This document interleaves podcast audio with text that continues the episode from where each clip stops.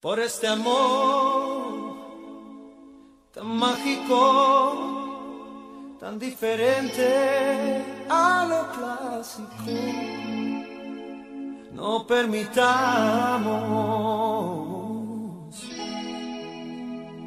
equivocarnos. Siento que estamos grises por rutina. Yo cambiaría todo lo que tengo hoy por ser de ayer otra vez. Imagínate por un momento que de pronto nada existe, solos tú. Ah, qué hermosa canción y todas. Laureano Brizuela nos acompaña hoy en cabina. Cantante, compositor, productor, hombre talentoso y muy querido en México. ¿Dónde te habías metido, Laureano? Buenas tardes, bienvenido. Mi querida, ¿cómo estás? Qué muy gusto. contenta de verte aquí en Gracias, cabina. Igualmente. Y, y de sentirte de nuevo en México. ¿Qué andas haciendo por acá? Volviendo a retomar este carretera aquí, eh, vamos a hacer gira por todo el país. Eh, anoche tuvimos una probadita muy rica porque me invitó Susana Zabaleta, que se le ocurrió Uh. algo muy, muy, muy, digo, sabiendo de que ella es una especie de transgresora en la música porque hace todo tipo de cosas. Sí, bueno, ella se inició en la Sí. ópera. Exacto, y nunca se fijó con ningún perfil específico. Y es una cantante lírica muy buena. Oh, Es sí. una- es una soprano aguda excelente. Y actriz también. Y En fin, actriz, ¿qué vas a hacer con Susana? Hasta sexóloga. sí. Sí, sí, sí, es un encanto. Este- mujer muy completa. Sí. Este, ¿Qué dice, vas a hacer? No, lo hicimos. Dar un- eh, uno de lo que ella llama sus capítulos en el lunario. que es un lugar bastante encantador. el Oh, lunar, sí. porque Estás en contacto con casi mil gentes ahí, en contacto con el público. muy Es más directo. íntimo que en un teatro. Exactamente. Y se le ocurrió hacer lo que ella llama un capítulo del el 80s Rock and Pop Show. Wow. Entonces, claro, era, era un desafío también para ella, porque ella tuvo que asimilar y meterse dentro de este género y aprenderse varias canciones e inclusive compartir canciones con nosotros. Y resultó un exitazo anoche, ¿no? muy rico, muy rico, el público súper prendido. Ella dentro de un perfil eh, casi desconocido para ella, aunque lo conoce, pero nunca estuvo metida así de lleno.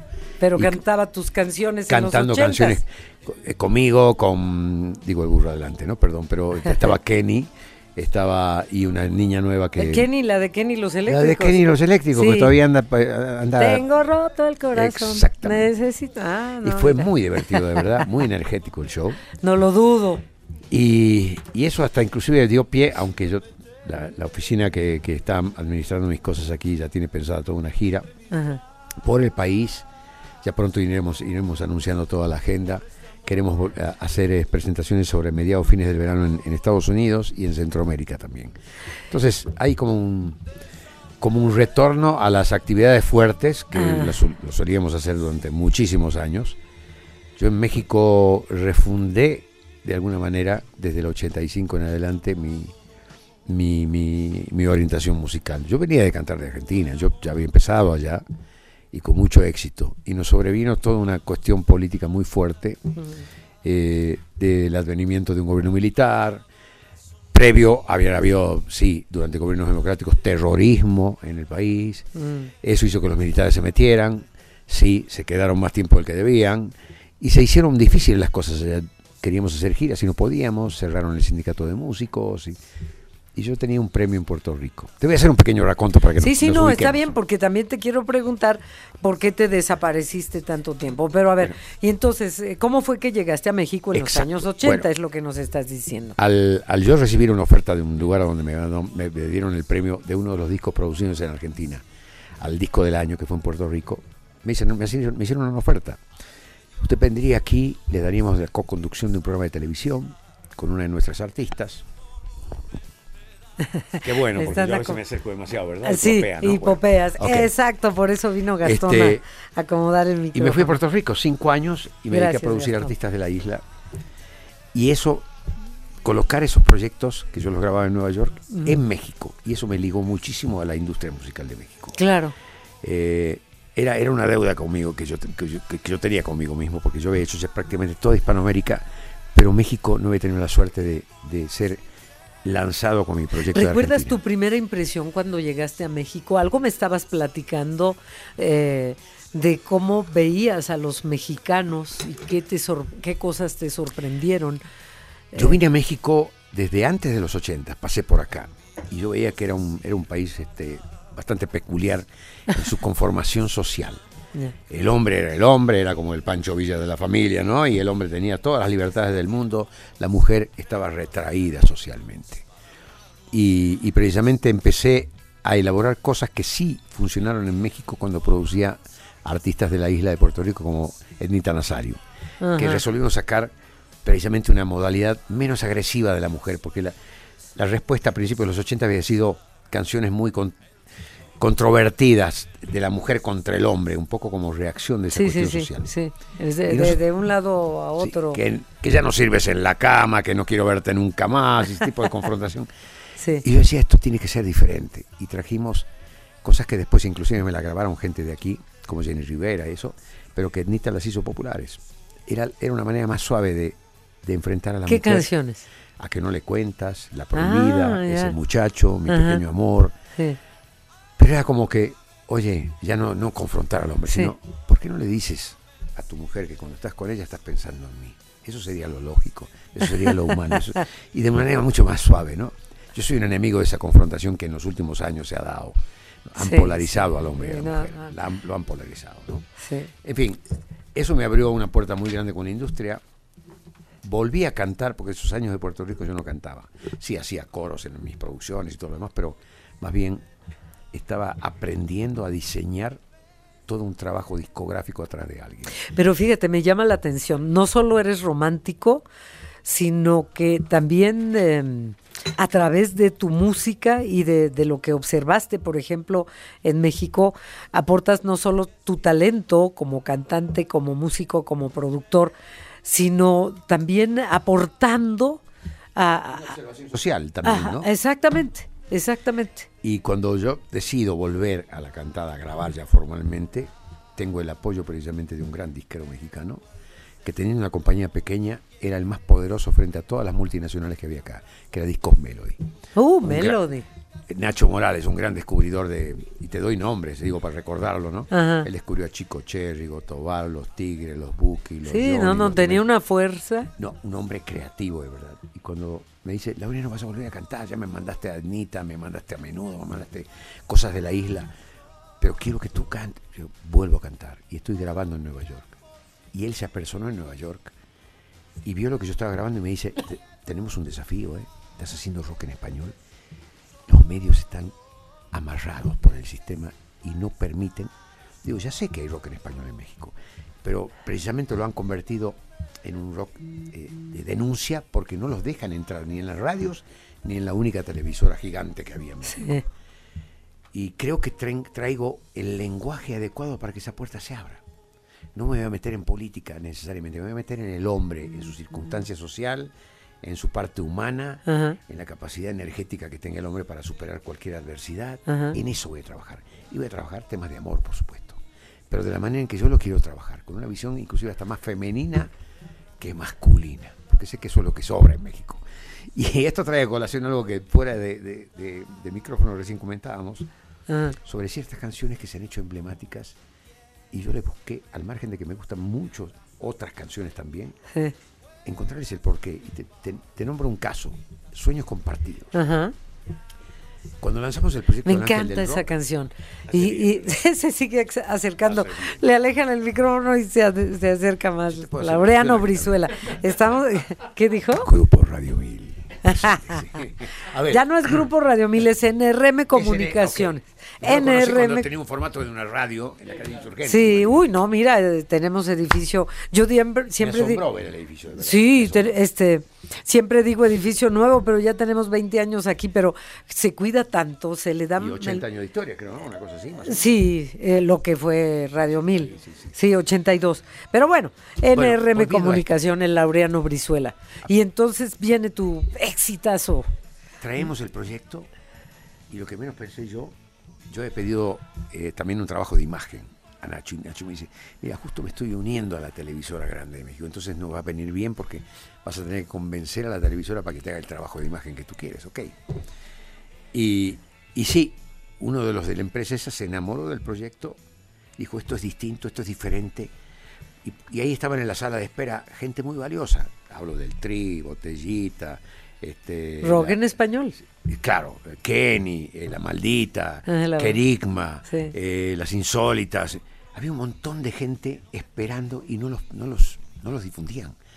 Porque también traían el puño en alto, que era lo que temía el, sistema político de aquí, que estaba pasando en Argentina, donde sí se convirtió en una bandera contra un sistema. ¿no? Y no querían que pasara eso aquí. Por eso creo que los principios de los 80 en México fue un, un- un- un país poperísimo y, de, y de mucha cosa light al lado de los grandes crooners que sí eran muy famosos. Sí. Y que fueron desapareciendo. Cuando empezó a entrar esa, esa onda light pop, eh, se, em- se empezó a ra- radicar a los Julio Sí. Iglesias, al Puma, a Sí, Rocío, a sí. Camilo. Y Hasta perduraron, José José, Lupita D'Alessio. pero perduraron gentes como un Emanuel, que venía con un proyecto mucho más itálico de su música. Y de pronto aparece la proye- el, el proyecto del Ángel del Rock. Me tuve que sentar con un secretario de Nación a que escuchara mi disco para que me diera permiso de salir No. televisión. Eso es lo que la gente no sabe. Y yo lo cuento. con hoy el secretario de Gobernación en los años 70, No, och- 80. 80 ya. En el año 84 terminé el proyecto.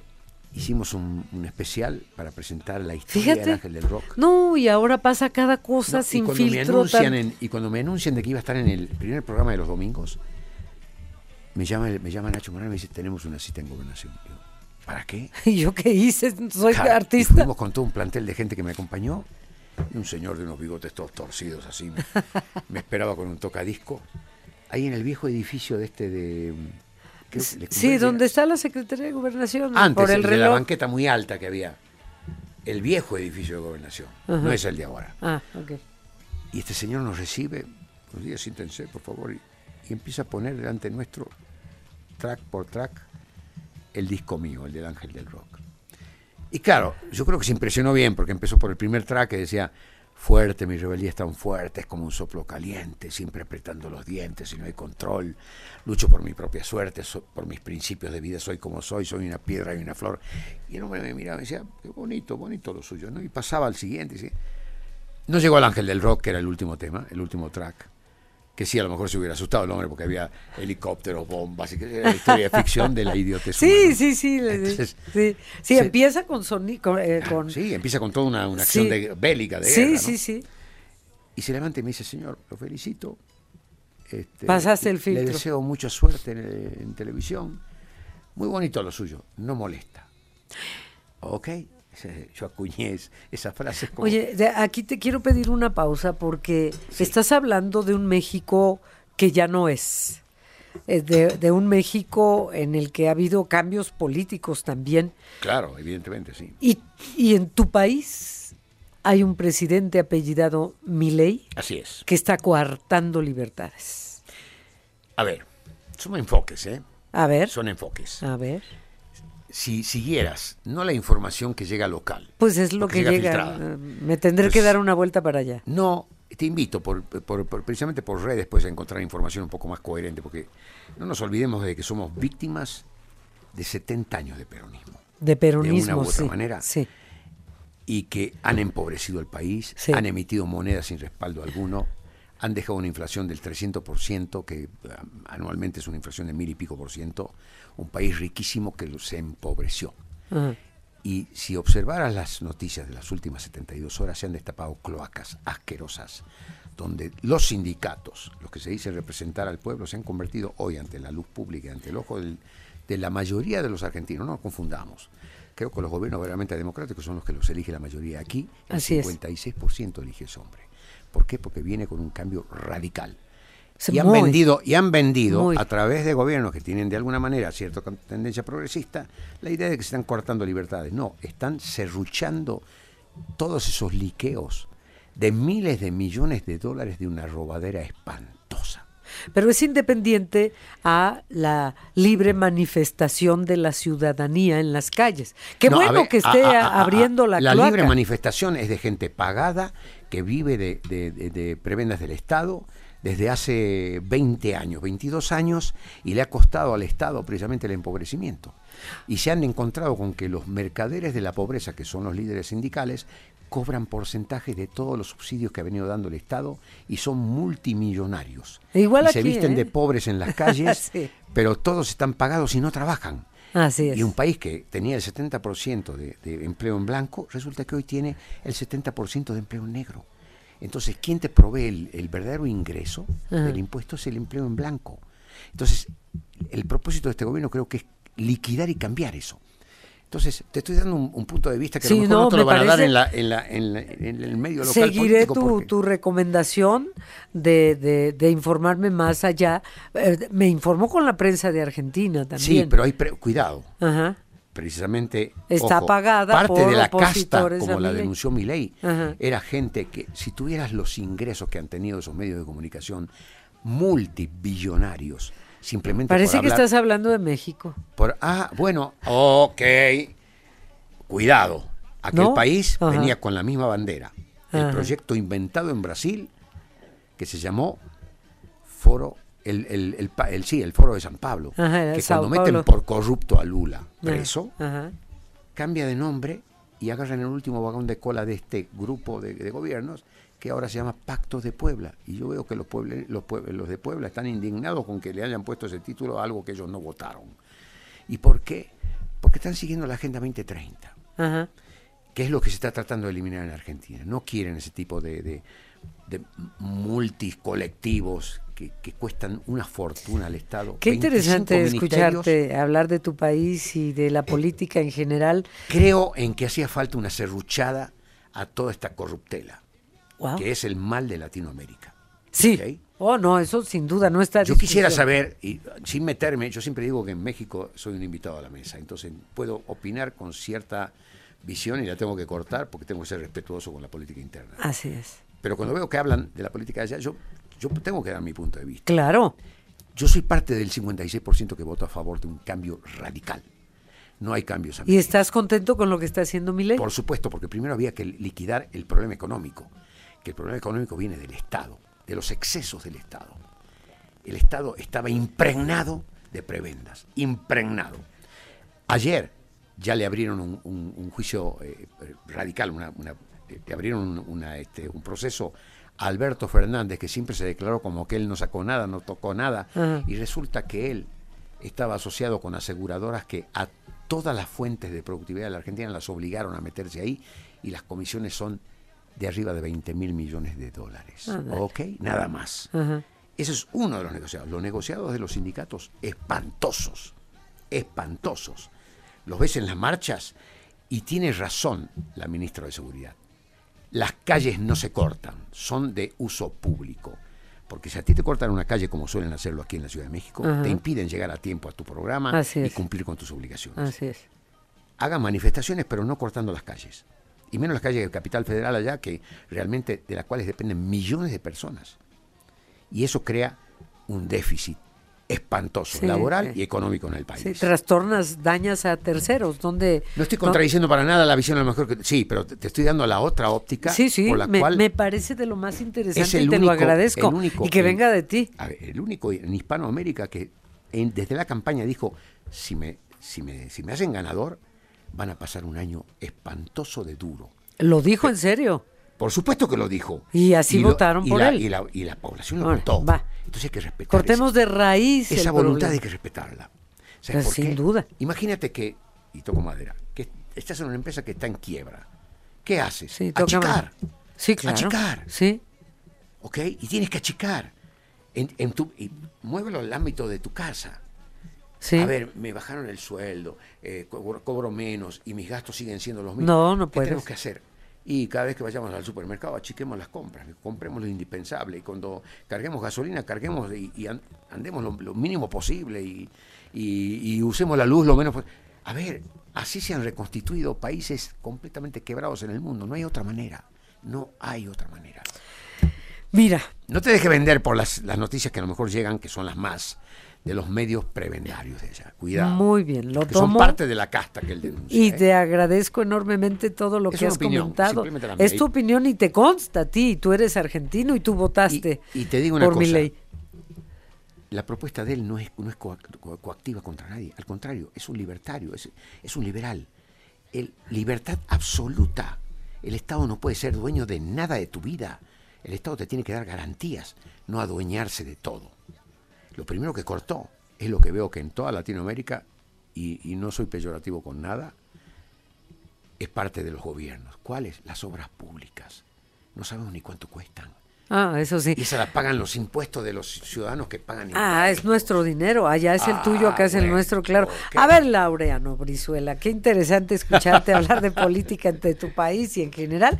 Pero Y gracias por darme la oportunidad, porque yo estoy mi punto de vista y, y soy No, amigo de no. de sociólogos que han sido pilares eh, intelectuales de mi ley y que andan por toda Hispanoamérica dando sus conferencias y que yo y que y que son liberales. Creo creo en la libertad absoluta del hombre y yo Así padecí la debe falta ser. de libertad y la padecí aquí.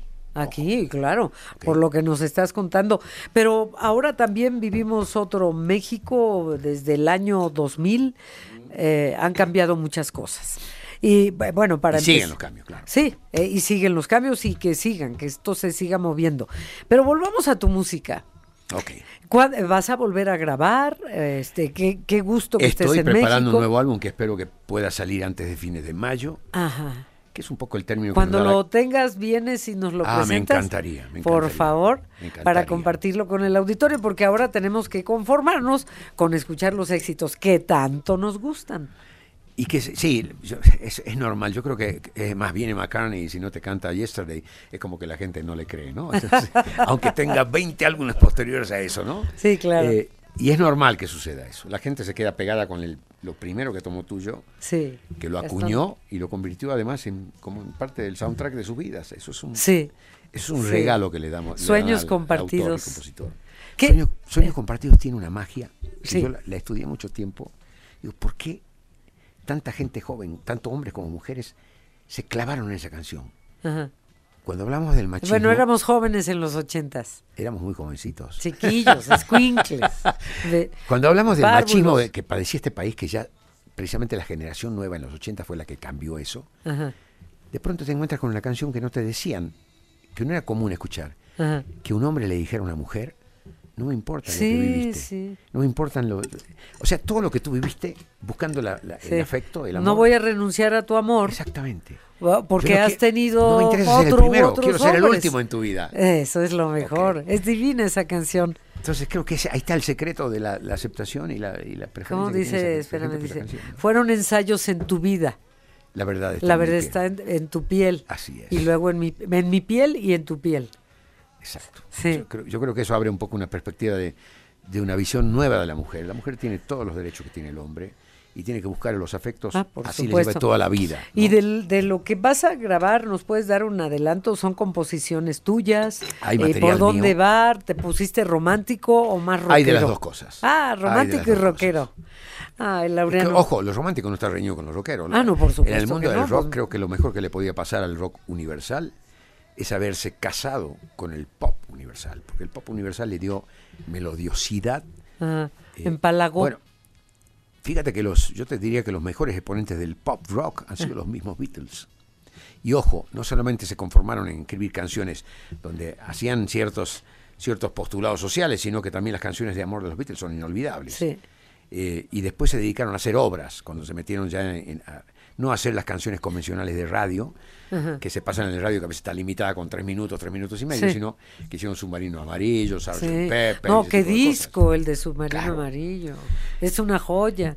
Y- bueno, pero tú, que entonces te pones romántico eh, sin dejar el rock. Es que lo romántico nace también en el rock. Las power ballads de todas las bandas eh, americanas e inglesas de los años 80 han sido muy significativas, Mm. muy significativas.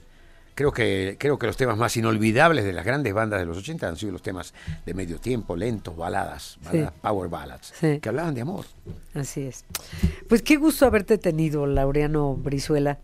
El ángel del rock, compositor, músico, productor. No, qué lindo que me hayas invitado, de verdad. Y, y- y que me des la permisibilidad de, de haber entrado en un tema que no... No, no, No, al contrario, este es un espacio informativo y tu opinión como argentino es Mira, importantísima. se han desvirtuado tantas cosas en los últimos años, nos las han desvirtuado, un poco por un tipo de, de adoctrinamiento que hemos sido víctimas muchos en Hispanoamérica, ¿no?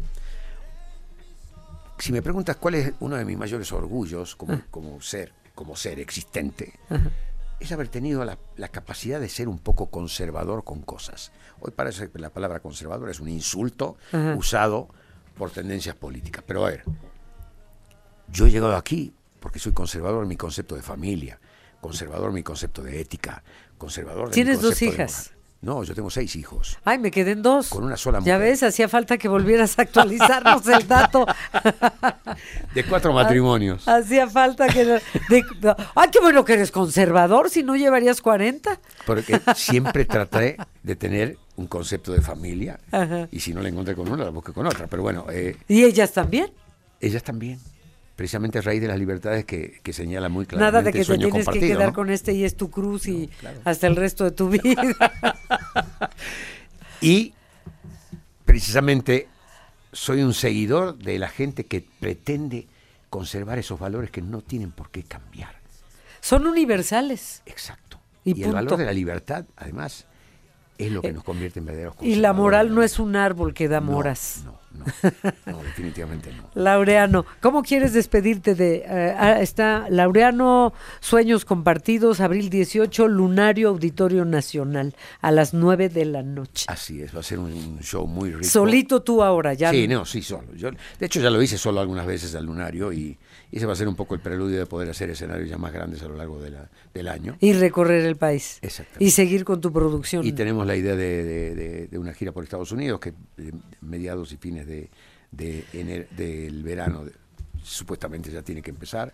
Ya haremos a ver las agendas, están trabajando en la oficina con eso. Ajá. Y es un gusto de verdad seguir en acción. Pero no dejes de venir aquí para que nos actualices tu no, número de nada. hijos y matrimonios. No, bueno, ya no, ya no van a haber más hijos definitivamente, ¿no? Pero, pero sí, han sido dos hijos de un matrimonio y, y cuatro hijos de un tercer matrimonio. Ah, mira. ¿Y sigues en ese matrimonio? No, estoy... En el cuarto estás. En el cuarto, que es el que más me duró. Y que me va a durar hasta siempre. Yo creo que Eso soy una perso- no, no, no, no, sí, ya. ¿Eres fiel?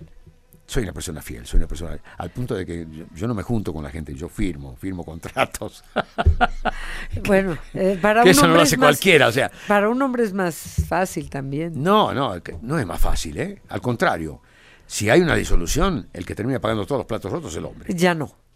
No sé dónde no, pero precisamente están tratando de reactivarse leyes y normas para que le den la posibilidad al hombre de tener esas libertades que ya no las tiene. Una vez que perdiste, perdiste, te quedas sin la casa, tienes que mantener, tienes que producir. Bueno, Ese es un tema aquí que, también que amerita otra cita para que hablemos de te- temas sociales. ya. Hay muchas historias también en las que el hombre dice que no tiene cuando sí tiene y no da cuando Ah, tiene pareció que muy dar. fácil averiguarlo. Sí, sí, se averigua. En fin, Laureano, entonces, en el Digo, cuando las cuentas son claras Ah, Eso. y la Eh, administración eh, es clara, es eso. que es fácil averiguarlo. Exactamente. Cuando todo es oscuro, no. Claro. Qué gusto haberte tenido aquí.